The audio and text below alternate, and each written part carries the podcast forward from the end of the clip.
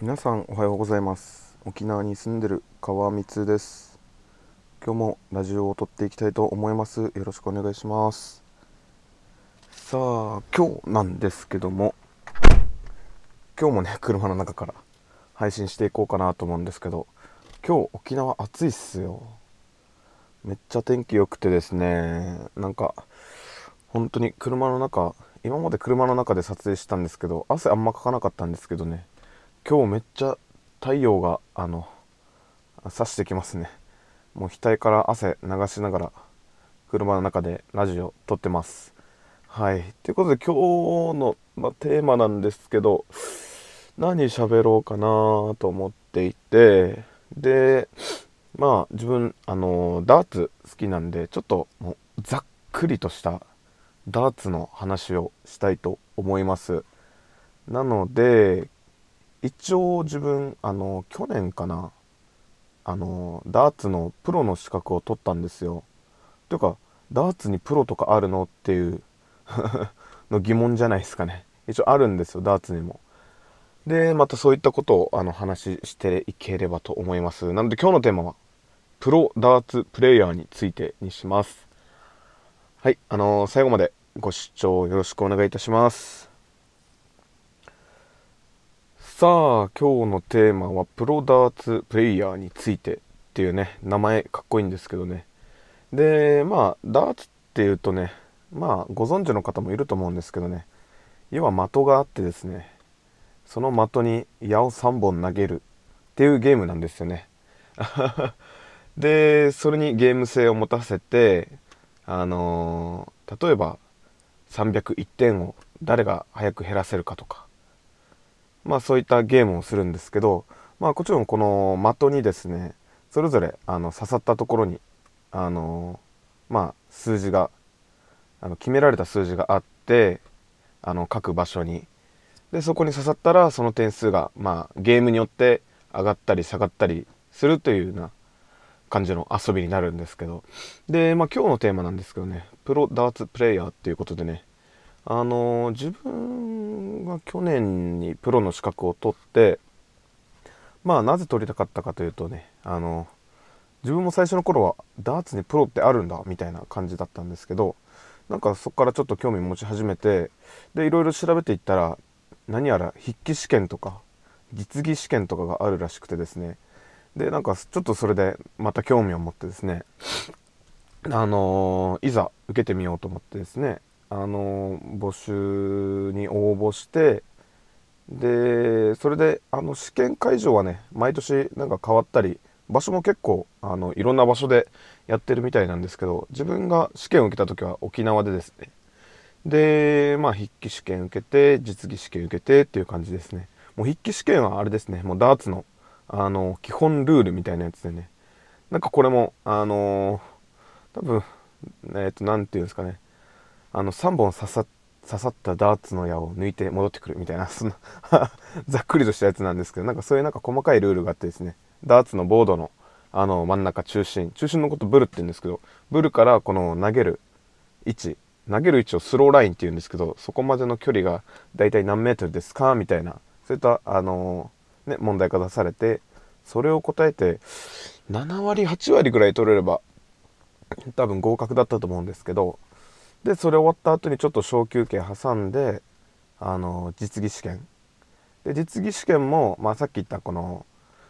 501という数字をですねあの減らしていく。でちゃんとこの制限された回数以内にそれを合格できればクリアできればあの無事に合格という風になっていくんですけどね、まあ、そういった感じであのプロのダーツプレーヤーになったんですけどね。でもまあもちろんあのプロって言ってもね自分はねあの他に仕事をしながらやってる。もうあの言うたら三流プレーヤーなので他の一流の人たちとはもう全然本当点と地の本当に差がありますね。でこのプロになるとツアーがあるんですね。プロプロしか出れないツアーがありましてこのツアーが全国各地で行われていてそのツアーに参加することができるんですね。プロになると。でもちろんそこではあの優勝したら賞金が出たりとかっていう風なことになるんですけどでやっぱりですねうーそこで試合でそのプロの試合で結果残さないとやっぱりダーツで飯食っていくっていうのはやっぱり難しくてですねまあ賞金もそうなんですけどあのそういったあのプロの試合であの上位に、あのー、入り込むことができればスポンサーっていうのもつけることができてですね例えばあのダーツのユニフォームなんですけどそれにですねスポンサーのロゴをあの入れてそれからスポンサー料をもらうみたいな。そういったこともダーツプロダーツプレーヤーの方はしていてですね。でまあこのプロの試合で上位になったり例えば自分がそういったねダーツバーやってたらそのダーツバーのお店のロゴを乗っけてっていう感じで。でなんか話聞くとこの契約内容みたいなのは結構自由みたいですね。例えばダーツのそういったグッズだったりそういうものを販売してる会社であればこの物品提供だったり。で例えばまあ自分とかもそうですけどあの飛行機代とか宿泊代とか結構かかるじゃないですか。自分だってあと北海道の人とかが東京で試合とか沖縄の人が東京で試合ってなると結構お金がかかるのでそういった飛行機代だったりホテル代を出しますよっていうこの契約内容だったりもあったりするらしくてですね。でまあお店はですね、まあ、その方がダーツのユニフォームにねあのロゴマークで、あの PR してくれるっていうプラスですねもし賞金出たら例えば10%なのかわからないですけど0.5%なのかはあのくださいねみたいなそういった契約もなんかあるらしくてですねやっぱねそういう契約の場合はねあの結構いい額もらえるみたいなあくまで噂です。自分もまだ全然そういうレベルに達してないので